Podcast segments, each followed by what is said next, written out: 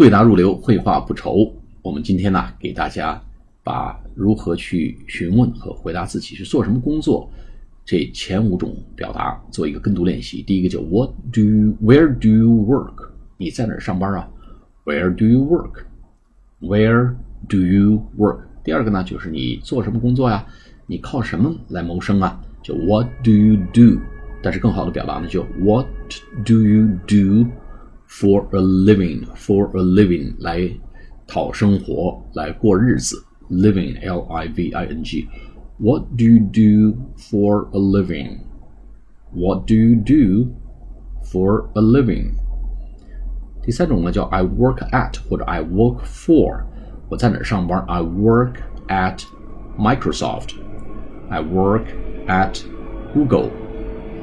I work at Google. 也可以说 I work for government，我为政府工作，我是公务员，咱是政府的人。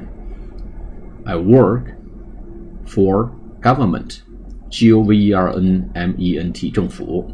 I work for government，还可以说 I am an accountant，我是一个会计师，A C C O U N T A N T。I'm a financial controller，我是财务总监。 financial controller, C O N T R O L L E R, controller.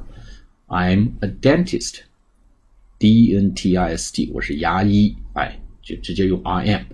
那没有工作的时候，我们可以直接说我现在失业当中啊，I'm unemployed。I'm unemployed. I'm unemployed.